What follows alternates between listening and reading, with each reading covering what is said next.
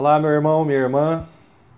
Né, chegamos aí agora ao final de semana, sábado, né, o final de semana aí dessa primeira semana completa do ano. Né? Ah, queria então concluir a série aí Vivendo pela Fé, tirando essas lições aqui do livro de Abacuque. Ah, e hoje eu queria ler o capítulo 3 e aí os versículos 16 até o 18. Vamos lá? Ouviu e o meu íntimo se comoveu à sua voz. Tremeram os meus lábios, entrou a podridão nos meus ossos e os joelhos me vacilaram, pois em silêncio devo esperar o dia da angústia que virá contra o povo que nos acomete. Ainda que a figueira não floresça, nem haja fruto na vide, o produto da oliveira minta, e os campos não produzam seu mantimento, as ovelhas não sejam arrebatadas do aprisco, e nos currais não haja gado. Todavia eu me alegro no Senhor e exulto no Deus da minha salvação. Ah, não há né, como você receber uma revelação da parte de Deus, né, você conhecer a Deus, estar diante de Deus, diante da Sua palavra e você continuar o mesmo.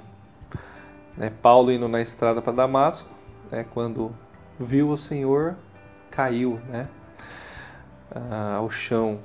João, né, lá na ilha de Patmos, quando viu o Senhor, caiu como se estivesse morto aos seus pés.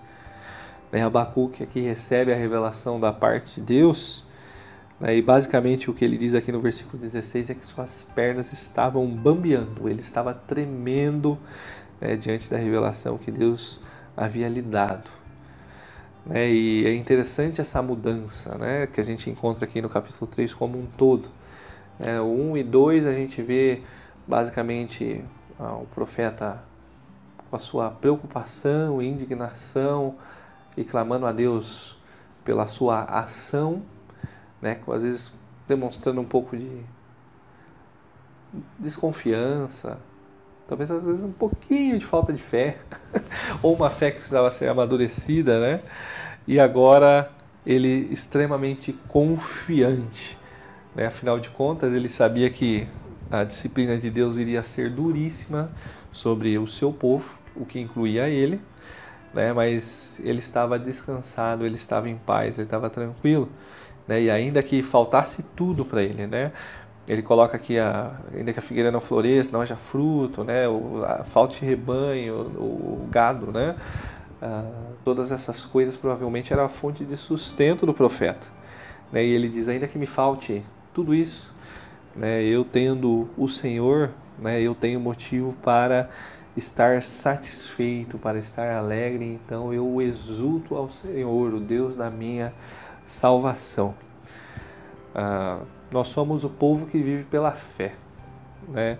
Recebemos né, a, a, graça de Deus, conhecemos, fomos reconciliados com Ele, vivificados por Ele, uh, o conhecemos. Né? E a gente não pode continuar com a nossa vida da mesma forma.